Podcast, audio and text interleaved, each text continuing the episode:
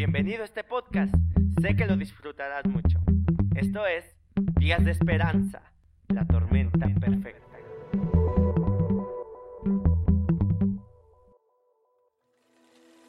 En el año 2000 salió al cine una película llamada La tormenta perfecta, basada en hechos reales y que nos cuenta la historia de una pequeña tripulación de un también pequeño barco pesquero, el Andrea Gil, y que en la década de los 90 salió en uno de sus viajes de pesca un poco más mar adentro de lo que era habitual, pero con la esperanza de poder tener una buena jornada y así regresar a casa con éxito. Mientras tanto, a la par se levantaban dos grandes tormentas, una de origen frío y otra de origen caliente, y que al juntarse terminarían por formar una super tormenta, la bien llamada tormenta perfecta, y que se dirigía justo a donde la Andrea Gale se encontraba. El pequeño barco y su tripulación nunca imaginaron que terminarían siendo azotados sin misericordia por gigantescas olas de más de 25 metros de altura y justo en el ojo del huracán de esta tormenta sin precedentes. Creo que de cierta manera esta es la historia que refleja lo que muchos están viviendo actualmente.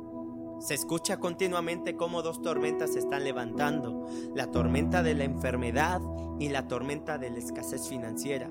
Y de repente parece que van creciendo y creciendo y creciendo y que están destinadas a juntarse y crear una super tormenta que tiene toda la intención de causar grandes daños a todo lo que se le ponga en el camino. Y ahí es donde apareces tú y tu familia en tu pequeño barco luchando por salir adelante y con la esperanza de poder tener buenas noticias en medio de todo esto. Pero realmente sin poder controlar lo que sucederá el día de mañana. ¿Sabes? Existen dos verdades que rigen a todas las personas por igual. La primera es que las tormentas en la vida son inevitables. Es demasiado obvio para negarlo. Para muchos esta es una verdad que ha golpeado su vida desde hace mucho tiempo atrás. Para otros lo que actualmente estamos viviendo los ha despertado a esta realidad, pero al final nadie lo desea y tampoco nadie lo imagina. Pero como dije, es algo inevitable para todos. Y es que las tormentas son así, inesperadas y determinadas a quitarnos la alegría de la vida y la paz que tanto añoramos. La segunda verdad es que todos buscamos algo que nos dé esperanza, un lugar donde anclarnos y tener un mejor mañana, un lugar donde retomar fuerzas para seguir adelante.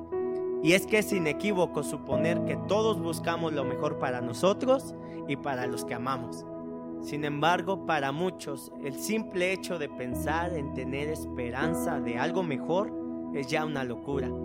Creen que no hay manera de que puedan volver a sentirse realmente en paz y alegría, no después de lo que esa gran tormenta ha destruido. En medio de eso, Déjame contarte otra historia, de igual forma basada en hechos reales y que sucedió hace ya algún tiempo.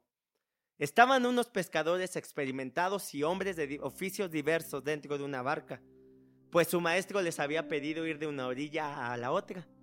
Cuando ellos iban a mitad del camino se levantó una gran tormenta, con tal fuerza que la pequeña barca parecía hundirse ante el golpeteo constante de las grandes olas que se levantaban constantemente. Al ser pescadores experimentados, intentaron de todas las maneras posibles estabilizar la barca, pero nada estaba dando el resultado deseado. ¿Puedes imaginarlo? Entonces ellos se llenaron de gran temor y en ese momento uno de ellos fue a la parte posterior donde se encontraba su maestro. Este dormía tranquilamente y llamándolo por su nombre le gritó diciendo, Jesús, Jesús, despierta. ¿No ves que nos estamos hundiendo? Entonces Jesús despertando y viendo el gran temor que tenían, enseguida volteó al mar y le dijo al viento y a las olas, cálmense y enmudezcan. Al instante las grandes olas y el viento se calmaron y todo quedó completamente tranquilo. Entonces Jesús le dijo a estos pescadores experimentados, ¿por qué tienen tanto temor? ¿Y por qué dudan tanto? Qué impresionante, ¿cierto? ¿Puedes imaginarlo? Una gran tormenta calmada al instante por un hombre, Jesús. Pero déjame invitarte a no confundir la verdadera enseñanza de esta historia, Pues el punto central no radica en que la tormenta se calmó, no. Porque como toda tormenta en la vida, aunque no lo parezca en el momento, no durará para siempre. Tarde que temprano tiene que pasar. Así que ese no es el centro de esta enseñanza. El verdadero centro radica en ese maestro que dormía mientras los hombres temblaban de miedo por no saber qué hacer. Sí, porque las tormentas son inevitables, pero la gran diferencia radica en tener al maestro dentro de tu barca, porque mientras él esté en tu barca, no importará que tan fuertes sean las olas de la angustia y el dolor, no importará que tan fuerte sea el viento de la ansiedad y la preocupación, pues mientras él esté allí presente, no te vas a hundir, tu barca seguirá flotando y en un de repente Él hará calmar la tormenta para hacer que todo vuelva a su tranquilidad. En medio de todo, escucho a Jesús preguntándote a ti y a mí lo mismo que hace dos mil años preguntó a sus discípulos. ¿Por qué tienes tanto temor? ¿Por qué pierdes la fe y la esperanza? ¿Acaso habrá algo más grande que yo? ¿Existirá algo que yo no pueda hacer?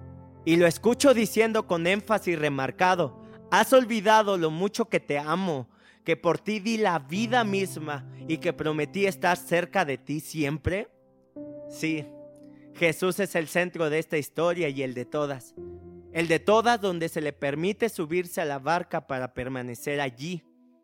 La Biblia nos dice en Primera de Pedro capítulo 1, 3 y 4, Bendito sea el Dios y Padre de nuestro Señor Jesucristo, que por su gran misericordia y mediante la resurrección de Jesucristo nos ha hecho nacer de nuevo una esperanza viva. Esperanza viva. Qué tremenda declaración. Debemos recordar que la esperanza centrada en Jesús no es un idealismo basado en esperanza al viento, como de aquellos que quieren un mejor porvenir, pero que no creen realmente que pueda suceder. No, la esperanza que Dios da es una esperanza viva, muy viva y muy bien fundamentada. En 1 de Corintios 15, 3 y 4, el apóstol Pablo dice, en primer lugar les he enseñado lo mismo que yo recibí, que conforme a las escrituras Cristo murió por nuestros pecados y que también, conforme a las escrituras, fue sepultado y resucitó al tercer día. Cuando tú crees con todo tu corazón que Jesús murió por ti para salvarte y que después de tres días resucitó de los muertos y hoy está tan vivo, entonces puedes estar seguro que sus promesas siguen vigentes para los que le aman y para los que creen en Él.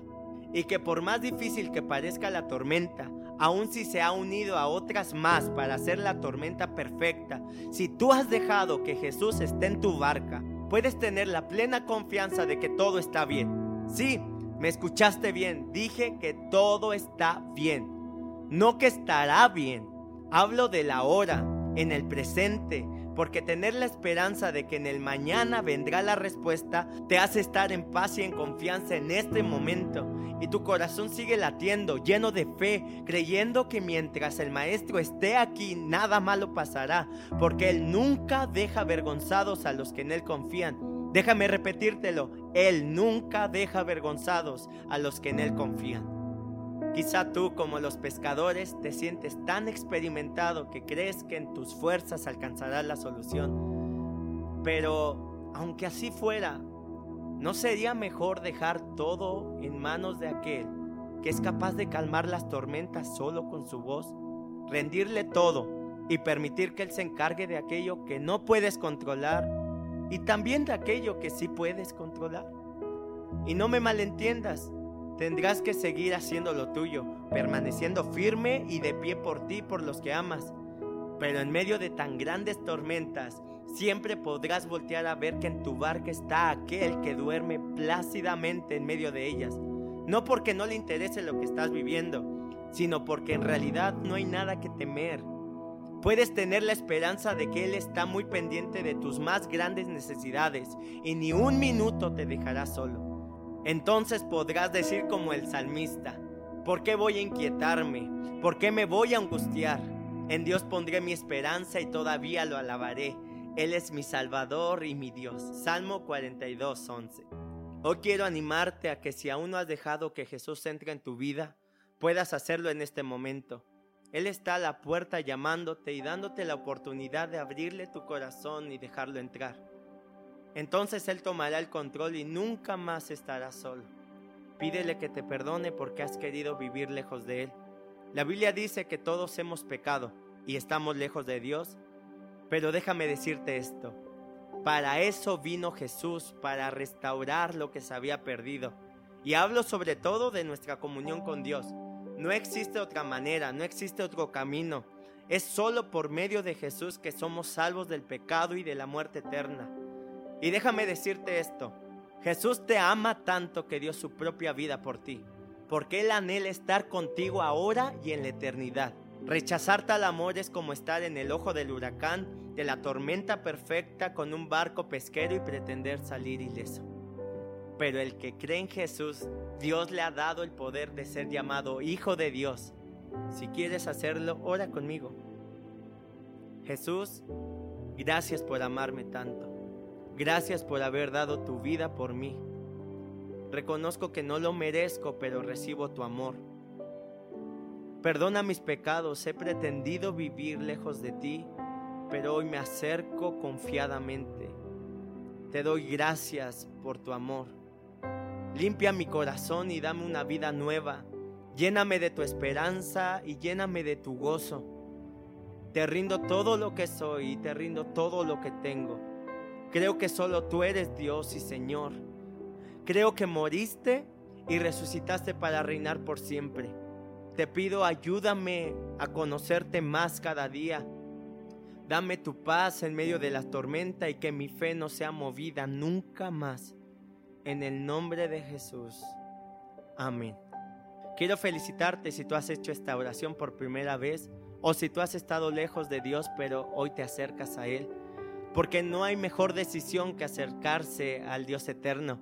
Quiero por favor pedirte que nos puedas escribir al número y al correo que estará en la descripción.